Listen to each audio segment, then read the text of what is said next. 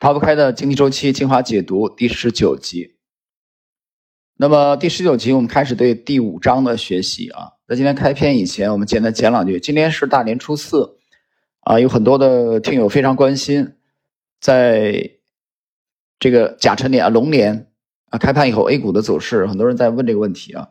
下午的时候，我跟一位朋友沟通了几句，他说：“老师，我已经习惯了啊。”他说：“这二十多年我都习惯了 A 股啊，这没有 A 股我怎么活呢？”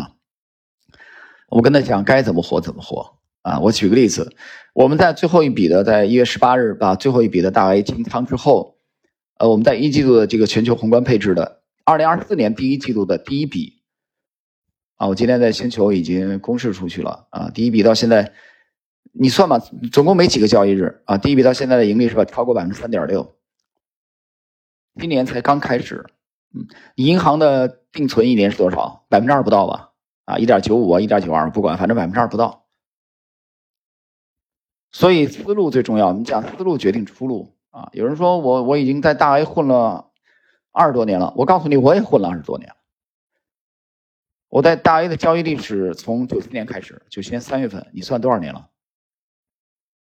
所以思维惯性啊，是一种非常可怕的习惯啊，路径依赖。我几年经常讲这两个词儿。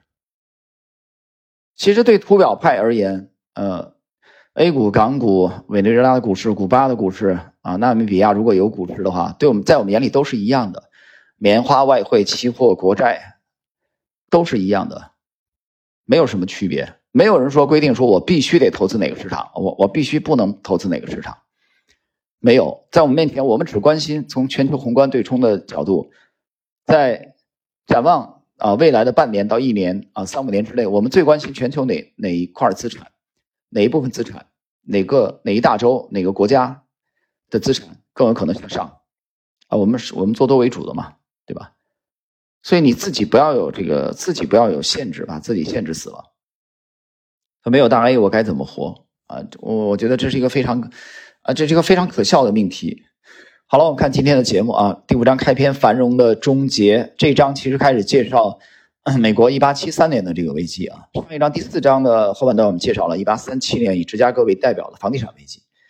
看今天的内容，为什么在一段时期内的过量投资会导致经济危机，而不是一次平稳的纠正？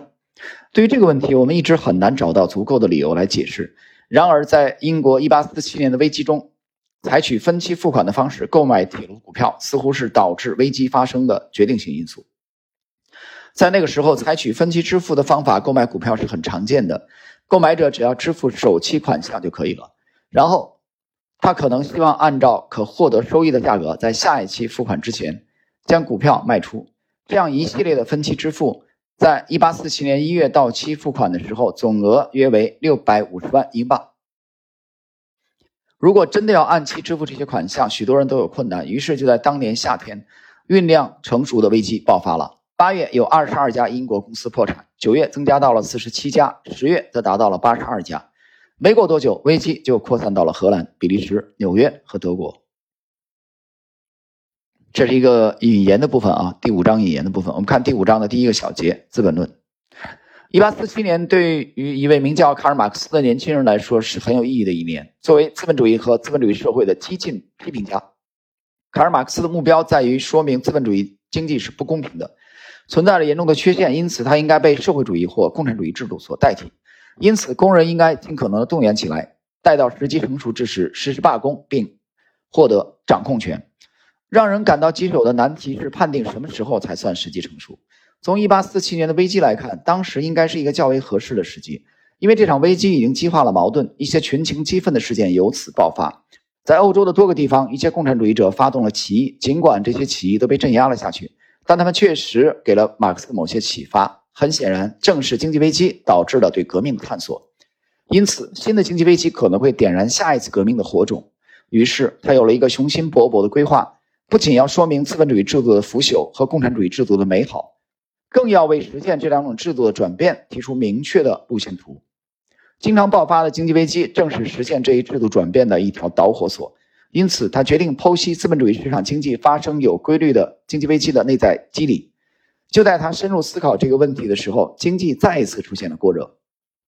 十九世纪五十年代发生了对铁路股票的新一轮投机热潮，还有对小麦（括弧英格兰）、土地（美国）和重工业（括弧欧洲大陆）的投机。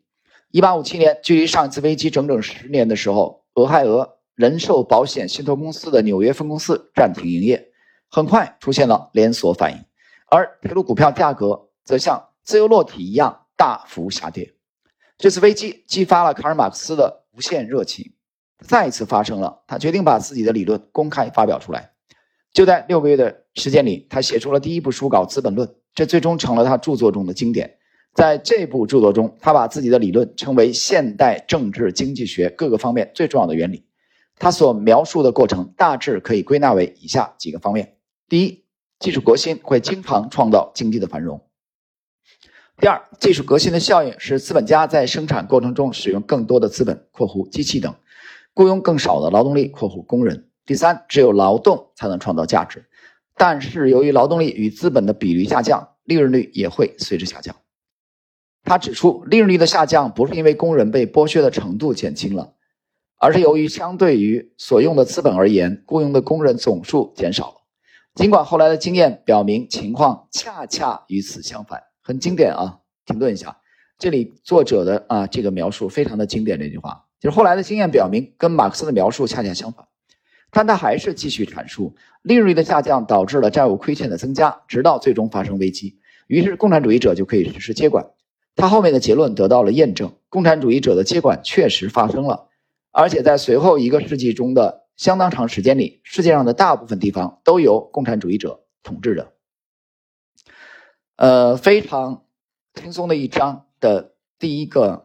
啊，引言部分和第一个小节结束了。这个小节的关键词叫《资本论》，关键人物叫卡尔马克思。关于卡尔马克思呢，我们今天的这个第十九集内容啊，书中内容结束了。谈两句感想。关于卡尔马克思，我觉得没有过多的要讲的啊，因为从我们啊出生到现在，大家去看一看啊，教科书里有很多许许多多的描述了啊，很多人也读过《资本论》，对吧？呃，但是我觉得今天我想。提醒大家的是，不要忽视另一个，不要忽视另一个马克思，因为卡尔马克思啊，在西方，有三个人被命名为现代西方社会学的奠基人，卡尔马克思是其中之一，啊，这个我们不否认。还有一位谁？埃米尔·杜尔凯姆，还有一位呢，是我今天重点推荐给大家的另外一位马克思，他是谁呢？他就是马克思韦伯，啊，马克思韦伯是德国人。啊，也是德国人，一八六四年四月二十一日出生。啊，他只活了五十六岁，啊，寿命并不长。然后，他是被誉为呃现代西方社会学奠基人之一，而且他的重要性，我觉得无与伦比。他有一本著作，最知名的著作叫《新教伦理与资本主义精神》。啊，我推荐大家去读一读。推荐大家去读一读啊，马克思韦伯，他对社会经济学的巨大的啊这种和这个现代西方社会学的这个巨大的这种贡献啊，他的思想这个偏于啊主观意志的啊这种风格啊，韦伯有。许许多多啊，非常经典的论述，这些经典的论述，我相信会颠覆很多人的认知。比如说啊，论述了这个经济基础与上层建筑的关系啊，我相信你，如果你第一次去读韦伯的话，你一定会觉得非常的震撼。啊，非常遗憾的是，韦伯在二零年的六月份啊，因为肺炎死于了德国慕尼黑，啊，寿命不长，但是他给人类留下了。啊，这部著作《新教伦理与资本主义精神》啊，我觉得可以称作为社会学领域的啊一块瑰宝啊，强烈推荐大家去呃认真的去阅读。